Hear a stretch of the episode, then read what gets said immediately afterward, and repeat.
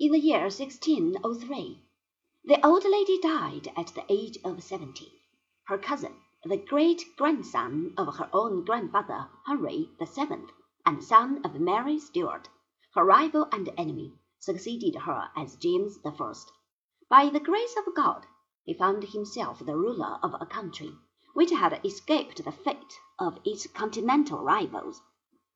While the European Protestants and Catholics were killing each other in hopeless attempt to break the power of their adversaries and establish the exclusive rule of their own particular creed, England was at peace and reformed at leisure without going to the extremes of either Luther or Loyola.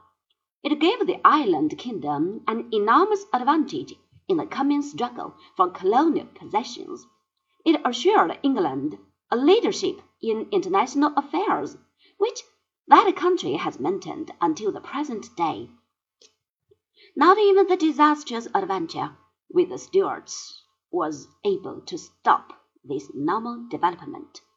The Stuarts, who succeeded the Tudors, were foreigners in England. They do not seem to have appreciated or understood this fact.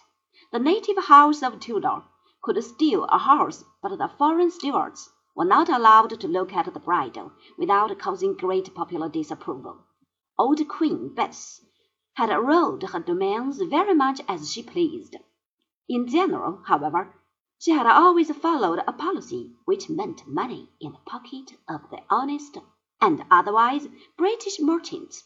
Hence, the Queen had been always assured of the wholehearted support of her grateful people and small liberties taken with some of the rights and prerogatives of Parliament were gladly overlooked for the ulterior benefits which were derived from Her Majesty's strong and successful foreign policies.